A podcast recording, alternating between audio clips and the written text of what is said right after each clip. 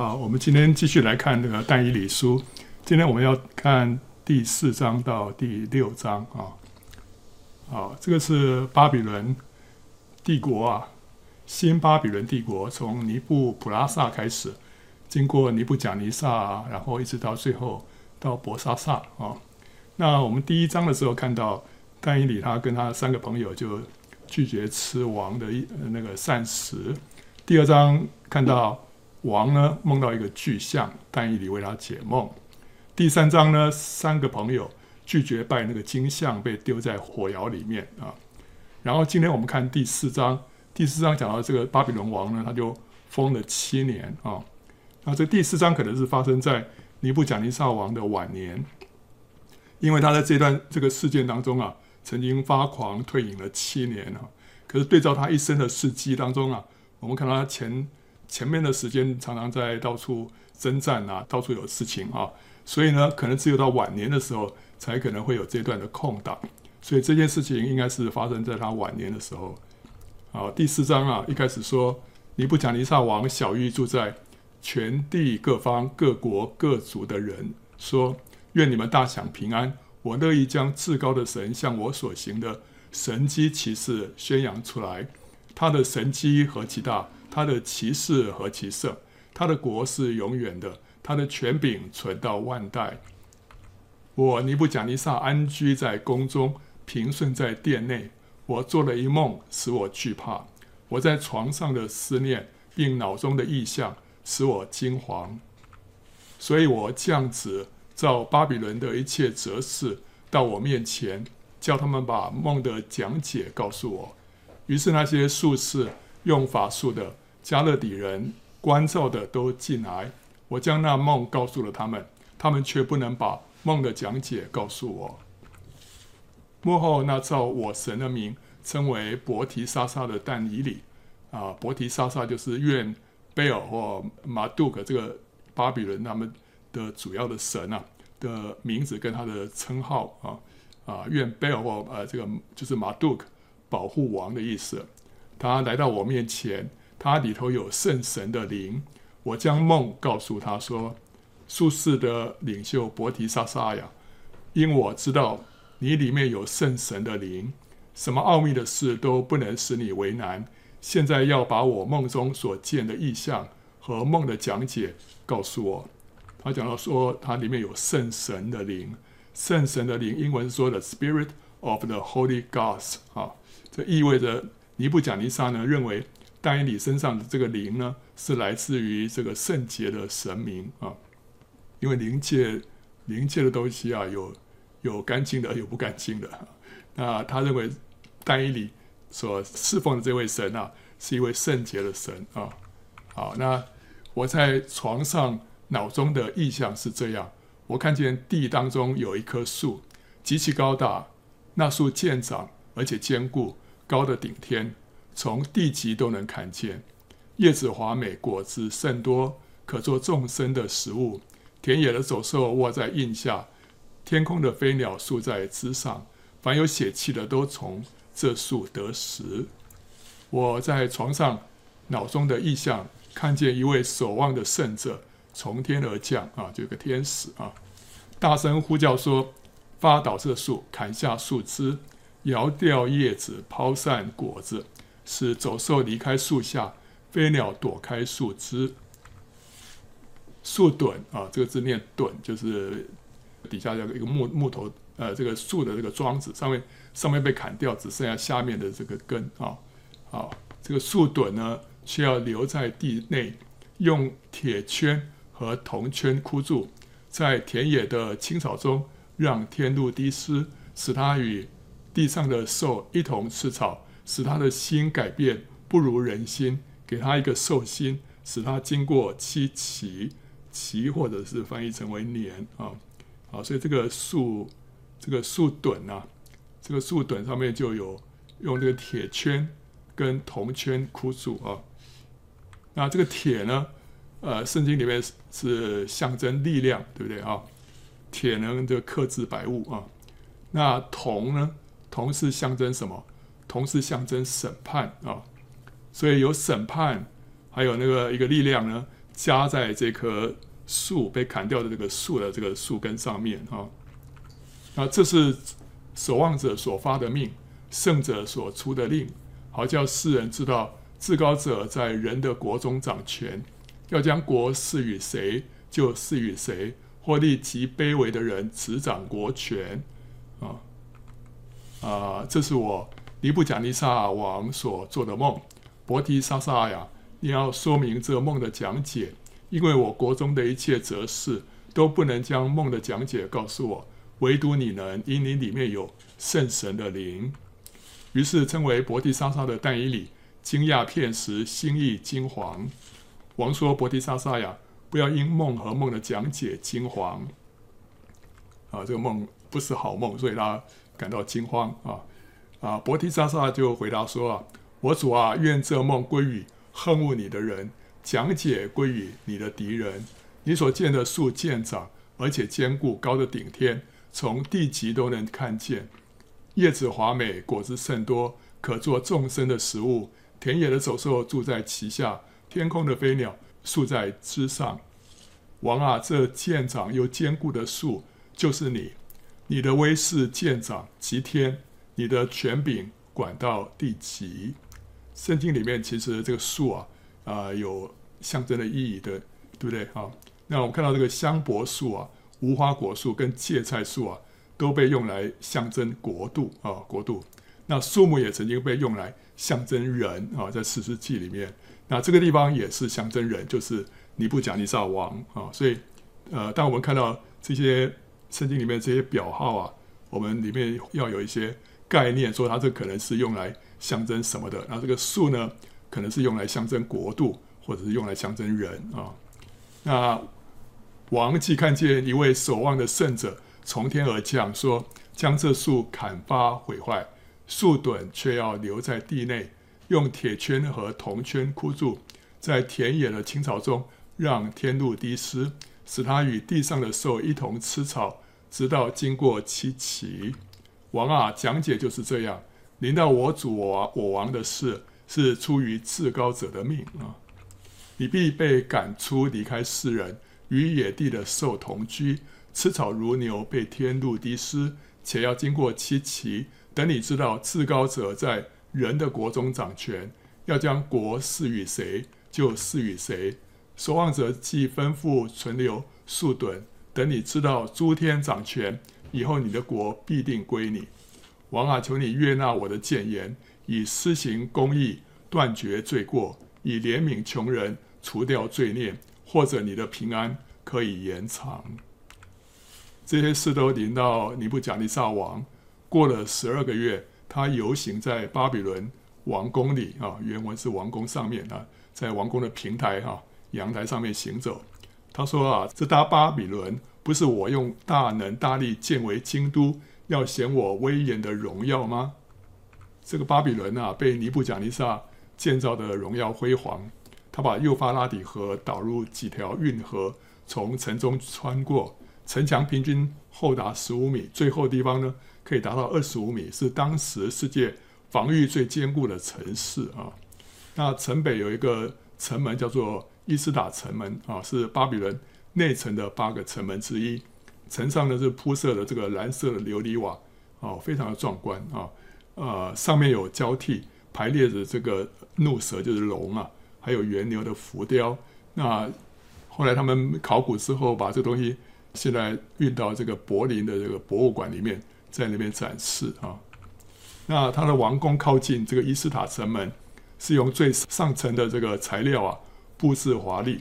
宫殿的花园称为空中花园，是由多层平台组成，被誉为是古代世界的七大奇观之一啊。尼布甲尼撒做梦之后啊，过了十二个月啊。他的这个梦才应验。这十二个月呢，其实看就是神给他机会啊，让他要悔改啊，要在这十二个月当中啊，观察他是否改正了他的言行。但是可见他没有什么改变啊，所以这话在王口中尚未说完，有声音从天降下说：“尼布甲尼撒王啊，有话对你说，你的国位离开你了。”你必被赶出，离开世人，与野地的兽同居，吃草如牛，且要经过七期。等你知道至高者在人的国中掌权，要将国赐予谁，就赐予谁。哦，这句话讲了三次啊。至高者在人的国中掌权，要将国赐予谁，就赐予谁。这个讲了三次啊。那当时这话就应验在尼布甲尼撒的身上，他被赶出，离开世人，吃草如牛，身被天露滴湿，头发长长，好像鹰毛，指甲长长。如同鸟爪，这个人这个指甲长长啊，真的就像是鸟爪一样啊，这个样子。那尼布甲尼撒他患的一种这种病啊，呃，被称为说是叫狼狂症，这是一种精神病啊，以为自己是一头野兽，行动也会像野兽一样啊，所以真的是有这种病。但是日子满足啊，我尼布甲尼撒举目望天，我的聪明复归于我，我便称颂至高者。赞美、尊敬活到永远的神，好，所以日子满足之后啊，他就恢复正常了。呃，我们看到啊，当尼布甲尼撒举目望天的那一刻啊，他的聪明就复归于他。哦，那这个让我们想到什么？这意味着他从苦境转回，需要有两个条件，需要两个条件。哪两个条件？第一个就是时候要满足啊，日子满足。那第二个就是。要举目望天，啊，日子满足，举目望天，然后他的聪明就复归于他，对不对？啊，所以前面这两个可以说是他恢复正常的条件。那如果时间没有满七年的话，他再怎么样举目望天，怎么样望穿秋水也没有用啊。那如果日期满足了，他却不举目望天，会怎么样呢？也许事情不会发生啊，他一直低着头看着地。那事情就没有发生，但是圣经里面说，当他一举目望天的时候，他的聪明就复归于他，所以这个动作啊是有意义的哦，有意义，他一定要举目望天，他的聪明才会复归于他。那日子满足和举目望天就意味着什么？就意味着当时机成熟，神的时候来到的时候呢，我们这时候就应该要警醒，我们这时候不应该低着头。不要让世界蒙蔽了我们的眼睛，乃是要抬头仰望神。这时候要向神怎么样发出呼求，求神来成就他的旨意，然后我们就会看见神的荣耀啊！不是说时间到了就事情会自动啊好转、自动发生。我们这时候还是需要举目望天，要向神发出祷告啊！这个原则在但以理书里面也一再被提到。当但以理得知耶利米预言呢、啊？以色列人将要被掳七十年，那那时候时间已经将要满足了，那他就为这个事情祷告，以至于后来预言就得以实现，以色列人呢就被释放，可以回到迦南地。这在但以理书第九章里面有提到，所以讲到这个原则叫日子满足，同时呢我们要举目望天，我们要向神发出祷告。那以利亚的故事也是讲到同样的原则。以利亚在林里面，他听见多雨的响声，就知道神的时候已经来到，干旱即将要结束。那他不是只停在这里，他就为这个事情呢，就屈膝祷告，一直祷告到出现了巴掌大的云彩之后呢，天才降下大雨。好，所以我们需要什么？在日期满足的时候呢，要向神发出祷告。如果神的时候满足，人却不祷告，神的应许就没办法成就。如果尼布甲尼撒的七年期满，他却一一直低头吃草，没有仰望赐救恩的神，神迹就还不会发生啊。所以，我们一方面要明白神的时候，一方面在关键时间点要举目望天，向神发出关键的祷告。所以，一啊，撒迦利亚书十章一节说：“当春雨的时候，你们要向发闪电的耶和华求雨。”他必为众人降下甘霖，使田园生长菜蔬。所以什么时候向发闪电的耶和华求雨啊？就是当春雨的时候。所以有那个时间点，那那个时间点到的时候呢，我们要向神祈求啊。所以我们最近不是看到那个那个酋长队啊，呃，堪萨斯市的这个酋长队呃打赢了，对不对？好，得到这个超级杯的这个冠军。那有先知就预言说，当这样的事情发生的时候，就是呃末日的复兴要爆发的时候。那我们这几年已经看到好几次啊，这个大家都得到这个冠军啊，所以呢，我们看到这个新闻呢、啊，心里头就会兴奋一下，就觉得说这个是神在提醒我们，他的时间到了，他的时间到了啊，所以我们要为神在幕后的这个大复兴祷告啊，让神的旨意啊，神的心意能够成就，因为在圣经里面的确有这样的预言，在幕后的日子啊，神要把这个圣灵浇灌下来。浇灌凡有血气的啊，所以我们等候这样的大复兴，我们也要留意看时神的时间是不是到了啊？好，那他说神啊，他的权柄是永有的，他的国存到万代，世上所有的居民都算为虚无，在天上的万军和世上的居民中，他都凭自己的意志行事，无人能拦住他手，或问他说：“你做什么呢？”那时我的聪明复归于我，为我国的荣耀、威严和光耀也都复归于我，并且我的谋士和大臣也来朝见我。我又得坚立在国位上，至大的权柄加增于我。现在我尼布甲尼撒赞美尊崇恭敬天上的王，因为他所做的全都诚实，他所行的也都公平。那行动骄傲的，他能降为卑啊。啊、所以这一章再次印证但以理书二章二十一到二十二节所说的什么呢？他说：“神呢改变时候日期，废王立王，将智慧赐予智慧人，将知识赐予聪明人。他显明深奥隐秘的事，知道暗中所有的，光明也与他同居。”所以这里呢，啊、印证神改变朝代啊。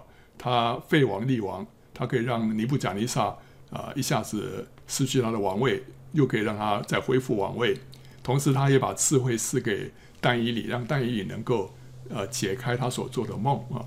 啊，所以这段话其实在但以理书里面呢，还在还会再应验啊。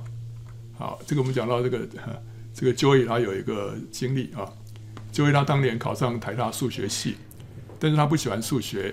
就想要转读化学系啊，这时候他就向神祷告，说如果神要他留在数学系的话，就让他这次期中考考得出奇的好，不然他就转系啊。结果考试结果他竟然考出前所未有的高分，甚至于超越班上一些学霸，使他感到风光无比。于是他就决定留在数学系了。那他也为自己的小聪明而洋洋自得，因为借着向神求印证。他一方面得到神的回复，然后同时他也要捞到一个高分啊。当期末考的时候呢，他就满怀自信的去应考，觉得可以再创佳绩。不料在考试的时候，他感到仿佛有一块布啊，就遮住他的头，使他脑袋一片空白。虽然那些考题啊，他明明都是自己所会的，可是他却完全无法思考和应答，结果就考得一塌糊涂，以至于这一门课。还需要补考才能够及格，所以他这个认为成为他在这个大学四年当中一个最大的羞辱啊，还需要补考啊。那所以神虽然照着他的恩慈怜悯啊，只是就会该不该转系，但也教训了他啊，让他知道说人不能够试探神，不能操纵神占神的便宜，也不能因着神的祝福就狂妄自大。神可以瞬间拿去一个人的聪明智慧，就像尼布甲尼撒王一样，从不可一世的霸主，成为吃草如牛的疯子啊！所以他那块布啊，遮住他的脑袋啊，就像是那个铁箍、铜箍啊，箍住那个那个木头一样啊啊，让他一下子就就整个脑袋就不能运作了啊！所以圣经说，骄傲在败坏以先呐、啊，狂心在跌倒之前。还有神阻挡骄傲的人，施恩给谦卑的人啊。好，接下来我们看第五章。第五章这个我们看到这个是就是新巴比伦啊的这个几个王啊。那第一个我们先看这个尼布甲尼撒哈，尼布甲尼撒是是让这个巴比伦这个复兴的一个王啊，主要的一个王。他在位四十三年之后呢，他就把这个王位传给他的儿子，叫做以位米罗达啊。他在位两年，以位米罗达达在圣经里面也有出现过，在什么地方呢？在列王记下最后面啊，最后一章，他那边提到说，以位米罗达元年的时候呢，他使犹大王约雅斤抬头，提他出监，又对他说恩言，使他的位高过与他一同在巴比伦众王的位，给他脱了囚服，所以他就终身啊，在巴比伦王面前吃饭啊，这样子。所以那边就提到以为米罗达，不过他只在位两年之后就被杀了啊，被谁所杀？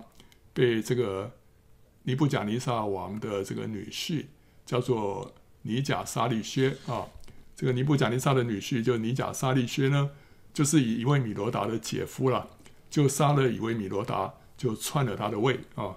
他就在位四年，这个尼甲沙利薛在圣经里面也有出现过，就是耶路撒冷被攻取的时候呢，巴比伦王的首领呢，尼甲沙利薛啊，还有另外几个人呢啊的都一起来坐在这个耶路撒冷的中门啊，所以他那时候是带兵打仗的一个将领啊。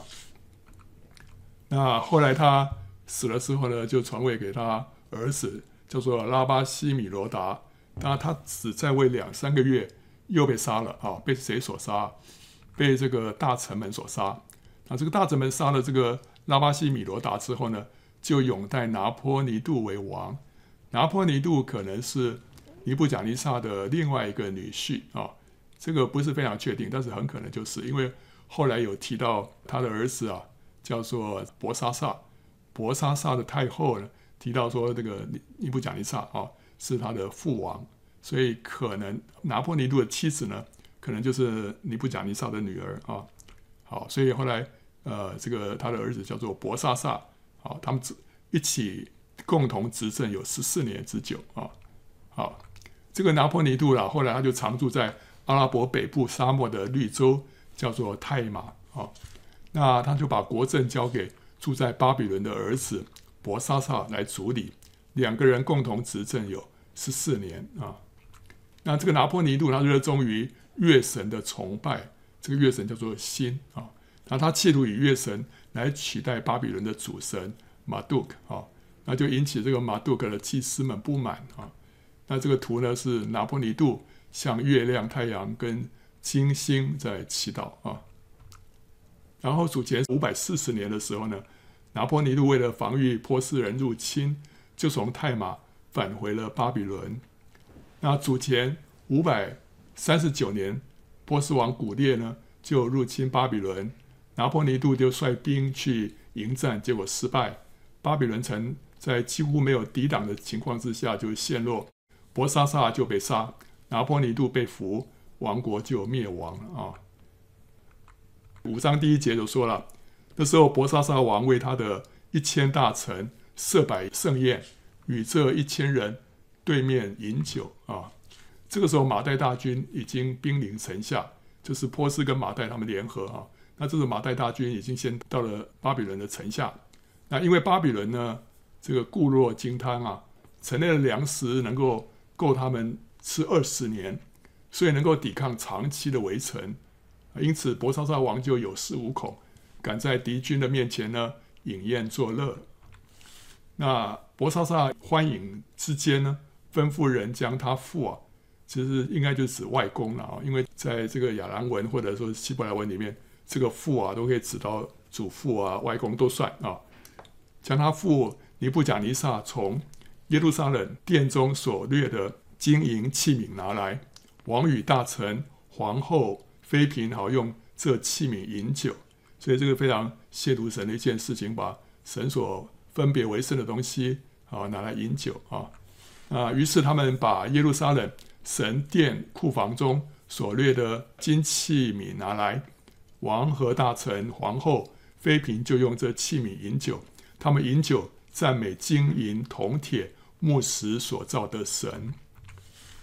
当时忽有人的指头显出，在王宫与灯台相对的粉墙上写字啊。所以这个粉墙啊，被这个灯照亮之后，然后呢，呃，上面有字出来。那因为灯台照着粉墙，所以写字的动作呢，就一清二楚啊，一清二楚，像是一个大的荧幕在那个地方啊。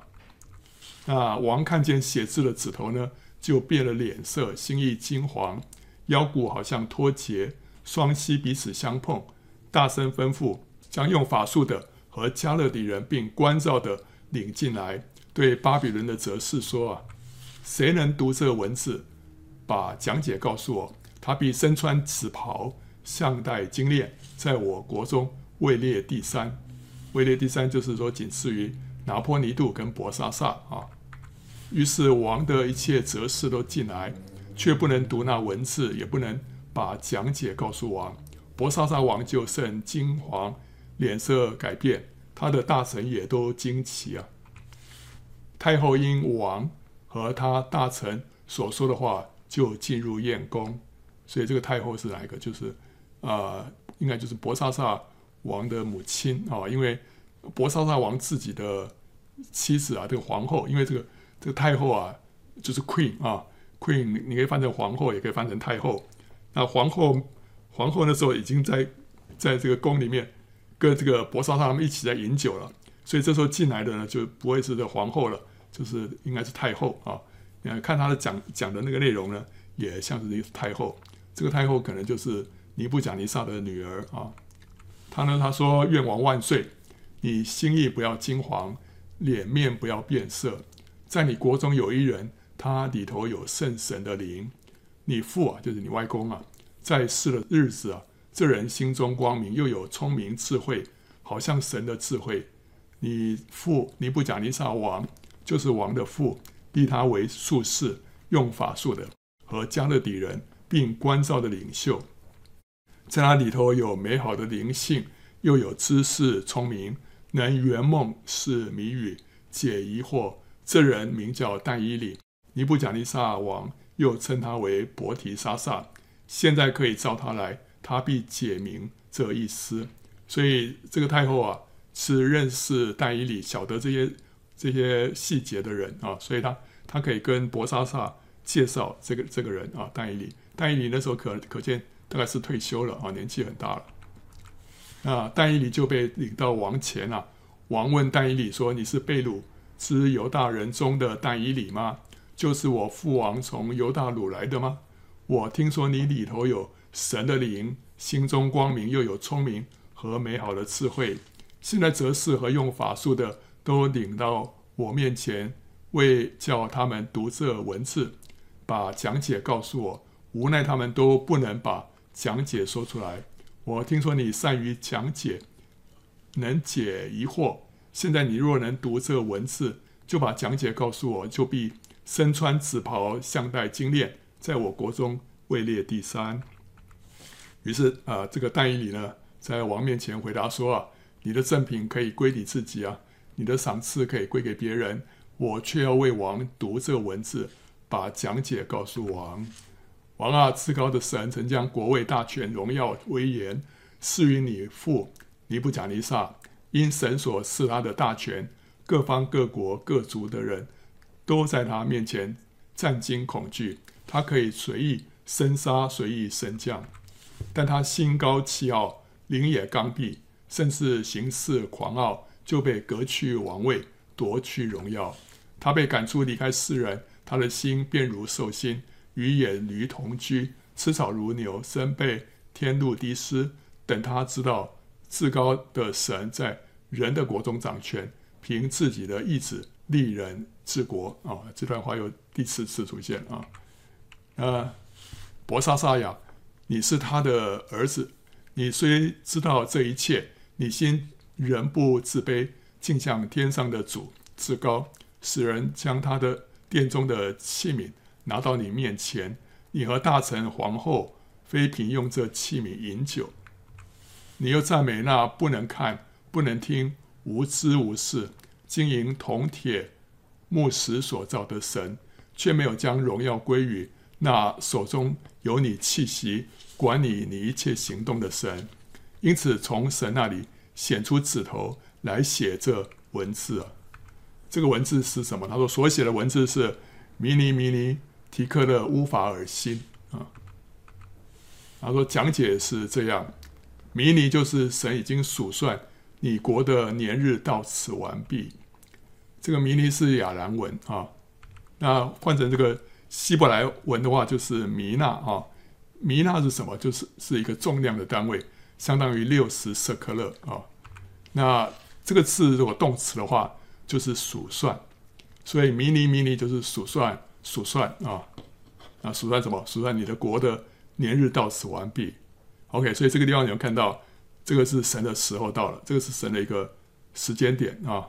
然后呢，提克勒，提克勒就是你被称在天平里显出你的亏欠。提克勒呢，啊、希伯来文就是舍克勒啊，舍克勒一个舍克勒是十一点四克啊，呃，这个是重量的单位。然后呢，它的动词什么意思？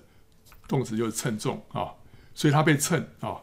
它被称，那被称在天平里面呢，就显出它的亏欠。那乌法尔新，乌法尔新是乌是而且啊，或者是汉，法尔新呢是一个复数的字，这一一半的意思，一半的意思啊。好，那但是但以理在解的时候，他说皮勒斯啊，那皮勒斯是法尔辛的单数了啊，就是说你的国要分裂归于马代人和波斯人，皮勒斯是。法尔辛的这个单数字啊，它的希伯来文就是等于是半个弥纳或者半个舍客勒，或者是波斯，因为皮勒斯跟波斯音非常像啊。那它的动词的意思就是分裂，所以意思就是说这个国啊，你的国要分裂，分裂呢归给谁啊？其中一个就是波斯人啊。好，所以这个就是弥尼弥尼提克勒乌法尔辛，你的国啊啊这个。年日啊，被神数算到死完毕，你被称在天平里面显出亏欠，你的国要分裂归于马代人跟波斯人啊，所以伯沙撒就下令，人就把紫袍给但以理穿上，把金链给他戴在颈项上，又传令使他在国中位列第三啊。那当夜加勒底王伯沙撒就被杀了。马代人大利乌年六十二岁，取了加勒底国啊、所以当天晚上这个城就破了。怎么破的呢？根据古代历史学家希罗多德跟新罗方的记载，马代人攻打巴比伦的时候呢，曾经将流入城中的幼发拉底河呢改道，让军队可以从河床进城。进城之后呢，发现王宫里面呢，呃，人还在酩酊大醉，正如圣经所记的一样啊。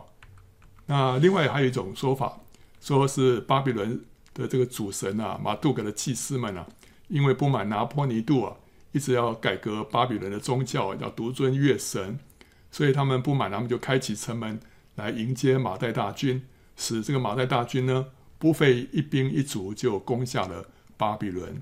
所以不管是什么样的方式，结论就是他们都是不费一兵一卒，很轻易的就攻入了这座这个非常。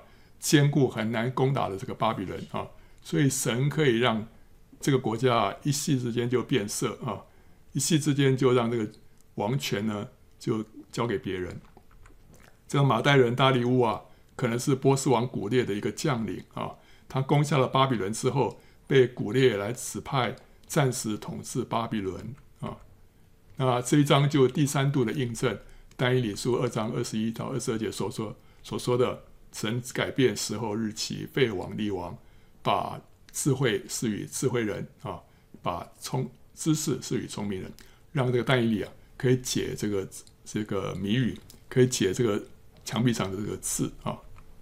那接下来我们看第六章，第六章啊，第一节啊，大利乌就随心所愿立一百二十个总督治理通国，又在他们以上立总长三人。但以理在其中，使总督在他们三人面前回复事务，免得王受亏损。因这但以理有美好的灵性，所以显然超乎其余的总长和总督。王又想立他治理通国。那时候总长和总督寻找但以理误国的把柄，为要参他，只是找不到他的错误过失，因他忠心办事，毫无错误过失。那些人便说：“我们要找参这但以理的把柄，除非在他的神的律法中，就寻不着。”啊，于是呢，总长和总督纷纷聚集来见王，说：“愿大利乌王万岁！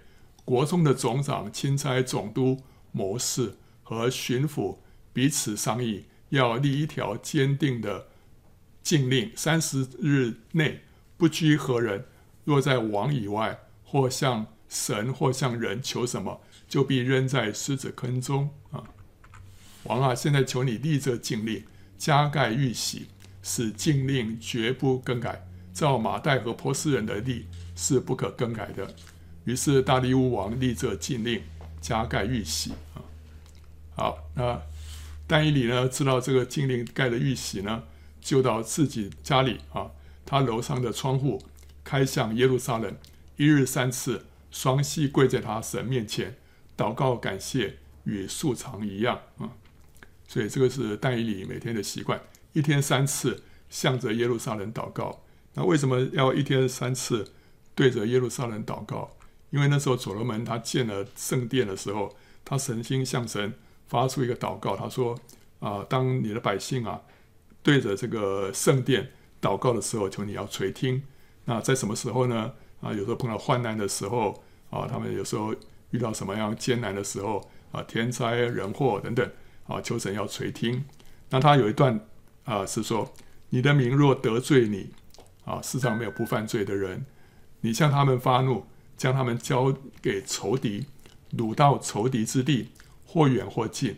他们若在掳到之地想起罪来，回心转意，恳求你说：我们有罪了，我们悖逆了，我们作恶了。他们若在掳到之地尽心尽性归服你，又向自己的地，就是你赐给他们列祖之地和你所选择的城，并我为你。名所建造的殿祷告，求你在天上，你的居所垂听他们的祷告，祈求为他们伸冤，饶恕得罪你的民，赦免他们的一切过犯，使他们在掳他们的人面前蒙怜恤，因为他们是你的子民，你的产业，是你从埃及领出来脱离铁炉的啊。所以这个地方他有提到一种情况之下，神的百姓呢，如果被掳到外地啊。当他们在外地向着迦南地、向着这个耶路撒冷、向着圣殿祷告的时候，求神来垂听，求神来纪念啊！所以呢，但以理就因着这样，他每天就对着耶路撒冷祷告。这是但以理一生当中可以说是最后一道考验。这个时候已经到了波斯王的年间，对不对？波斯王年间，但以理这时候已经到九十岁了。他已经到了一生的末尾了哈，这是他最后一道考验了。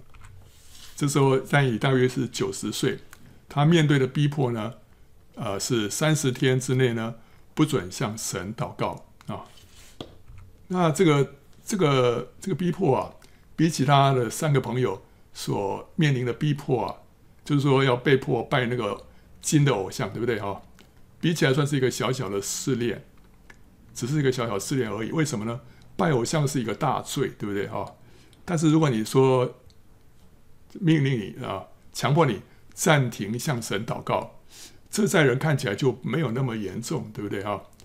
你说拜偶像是一个大罪，因为它是一个积极啊，它是主动的行恶。但是呢，你不向神祷告呢，只是消极的不行善啊。所以这跟拜偶像是是这个严重程度是差很多的哈。啊，可是虽然是小小的试炼呢，这个仇敌却是在这个试炼当中呢，是更加狡猾的啊，这是更加诡诈的一个试炼啊。仇敌为了要绊倒但以理啊，并不逼他行大恶，只诱惑他行小恶，对不对啊？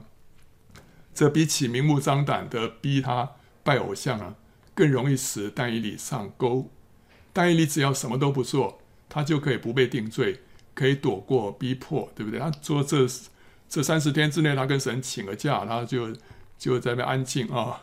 然后我安静亲近主，我不这个外表不做什么动作，我这样这样没有没有这个呃，说是像这个拜偶像一样那么严重的犯罪，对不对？所以这个说起来好像很容易就能够绕过去啊。可这样会显明什么？显明他对神缺乏信心。他内心就惧怕人啊，他怕死亡，因为怕被丢在狮子坑里面啊。他担心自己如果向神祷告，神却没有保护他的话，就会使他死在狮子的口中。所以因为这个惧怕，因为没有信心，所以他才会说啊，暂停向神祷告，对不对？好，那但以理一旦妥协的话呢，会怎么样？他就失去了自己持守了一生的见证，他就否定神是那位掌管宇宙万有的神，他就否定神是可以救他脱离危难的神，他就否定神是一位配得人为他殉道的神。我们的神有能力救我们脱离一切的苦难，那即或不然，我们也应该为他啊有这个殉道的决心，因为他是配得人为他殉道的。这位神是掌管宇宙万有的神，那但是他如果为了这件小事，但以理就不敢祷告了，就否定了这一切啊。那个罗马书十四章二十三节说：“凡不出于信心的，都是罪啊。”那但以理他不祷告，就是因为缺乏信心，对不对？啊，他但以理如果因为不信，不敢向神祷告，那这就是犯罪啊，因为不是出于信心嘛。你说有这么严重吗？对啊，因为对神没有信心就是罪。呃，主耶稣常常斥责他的门徒啊，小信，那个都是不对的啊。我们对神应该有充足的信心。那这就像是摩西啊，摩西到了晚年呢、啊，他最后一次的考验什么？他因为不信，就击打磐石两下，结果他就不得进迦南。所以呢，如果但以理他他也不信，他也不敢向神祷告的话，就跟摩西一样，两个人都是什么？晚节不保，都是晚节不保啊、可是呢，感谢主，但以理他站住了，他通过人生最后的一道考验，他宁可死在狮子的口中，他也不停止向神祷告。这是一个很大的得胜，不要说只是一件小事，这是一个很大的得胜。所以人生最后的时刻，往往是最关键的时刻。以西结书里面就说到，恶人如果离恶行义，他先前所犯的罪过就不被纪念，他必因所行的义而存活。反过来讲，一人如果离义行恶，他先前所行的义就不被纪念，必因所行的恶而死亡。所以，我们人生啊、要非常小心。到了最后一刻，可能那个试炼、那个引诱啊，是最狡猾的，让你不小心就会失脚。所以，格林多前书十章十二节说：“自己以为站得稳的，需要谨慎，免得跌倒。”还有呢？唯有忍耐到底的，必然得救。所以，我们这一生啊，我们在追求主，我们走在这条属天的道路上，我们一路战战兢兢，我们走得很好。但是，你要到越后面啊，就要越谨慎；到越后面就要越小心，因为仇敌他一直在窥探，他一直希望我们能够失脚。所以呢，我们要特别留意，不要因啊、善小而不为，不要因恶小而为之啊。要特别小心，小的地方都要特别注意。那些人就纷纷聚集啊，见但以理在他神面前祈祷恳求啊，他们便进到王前，提王的禁令说：“王啊，三十日内不拘何人，若在王以外，或向神或向人求什么，必被扔在狮子坑中。王不是在这禁令上盖了玉玺吗？”王回答说：“实有这事。”照马代和波斯人的例是不可更改的。他们对王说：“王啊，那被掳之犹大人中的但以理不理你，也不准你盖了玉玺的禁令。他竟一日三次祈祷。”王听见这话，就甚愁烦，一心要救但以理，筹划解救他，直到日落的时候。所以这个王知道但以理是一个好人，知道他是一个非常好的官啊，所以。就舍不得杀他啊！那些人就纷纷聚集来见王，说：“王啊，当知道马代人和波斯人有利，凡王所立的禁令和律例都不可更改。所以仇敌的手段啊，绝到一个地步啊，连王都没办法拯救但以理啊！所以这个好像是下棋一样，他们这个这些大臣啊，把王逼到一个一个绝境啊。”让他想要救丹以理都不行啊，所以这个是仇敌的手段。所以王就下令了，人就把丹以理带来啊，扔在狮子坑中。王对丹以理说：“你所常侍奉的神，他必救你。啊，所以仇敌跟王都知道，丹以理素来敬拜神，这个侍奉就是敬拜，这个字是有两个意思，就是侍奉也是敬拜哈。但以理素来就是敬拜神、侍奉神的，所以他的见证是非常非常明亮的，大家都知道哦，都知道他这个常常就是向神祷告，这大家都知道的事情。他说：“你所常侍奉的神呢，他必救你。”所以呢，我们侍奉神，我们服侍神。我们就会有这样的一个把握，因为我们跟神建立一个亲密的关系。我们越有把握，当我们在苦难当中，他一定会来救我们啊！所以我们要要不断的跟神保持这样的一个连接。我们里面没有别的，没有别的偶像，神就会负我们一生的责任啊！有人搬石头放在坑口，王用自己的玺和大臣的印封闭那坑。使惩办但以理的事毫无更改。王回宫中夜进食，无人拿乐器到他面前，并且睡不着觉。次日黎明，王就起来，急忙往狮子坑那里去。啊，临近坑边，哀声呼叫丹以理，对丹以理说：“永生神的仆人丹以理啊，你所常侍奉的神能救你脱离狮子吗？”丹以理对王说：“愿王万岁。”我的神差遣使者封住狮子的口，叫狮子不伤我，因我在神面前无辜，我在王面前也没有行过亏损的事啊。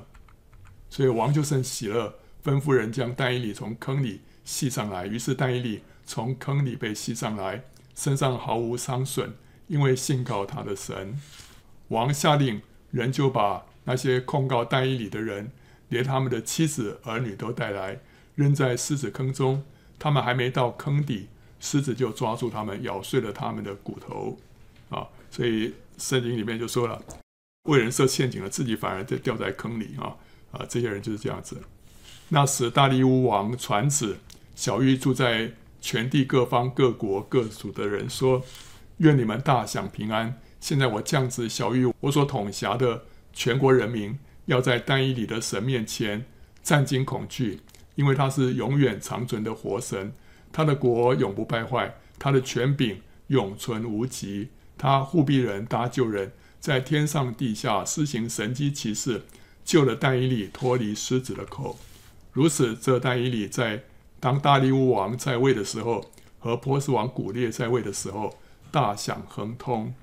所以，这个大利乌也好，尼布甲尼撒也好，跟丹伊利啊一相处之后。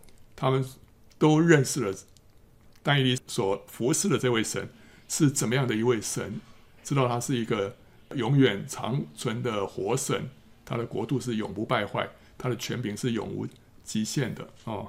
好，所以我们看到从到目前为止，我们看的但以理书的前面六章啊，前面六章分别第一章讲到他他们拒绝吃王的膳食，第二章王梦到巨象。但以理为他解梦。第三章，但以理的三个朋友呢，拒绝拜那个金像啊。第四章是王封了七年啊。第五章呢，看到那个指头写字。第六章呢，但以理被丢在狮子坑里面啊。好，这边有蓝色的，有红色的啊。我们看见他就是讲到两个方面，一个方面红色的讲到丹尼跟他朋友的奉献，对神的委身。绝对对不对哈？拒绝吃王的那些膳食，拒绝拜王的金像，还有呢，被丢在狮子坑里面，这对神的忠心哦摆上。那蓝的是表示这个神给他们的启示啊。第二章里面他就解那个梦，对不对？第四章里面他又再再一次解梦。那第五章呢，呃解那个指头所写的那个字啊。所以在但以理书里面，我们看到。前面六章都是讲到什么？讲到历史啊。这历史里面分成两个主题，一个是他们的向神的委身跟奉献，另外一个呢是神给但以理的启示。那从下一次，我们从第七章开始，我们一一直到第十二章呢，就是讲到预言了啊。所以这个是但以理书里面的两个大的段落，前面是历史，后面是预言啊。欢迎到圣经简报站观看更多相关的视频。和下载 PowerPoint 档啊。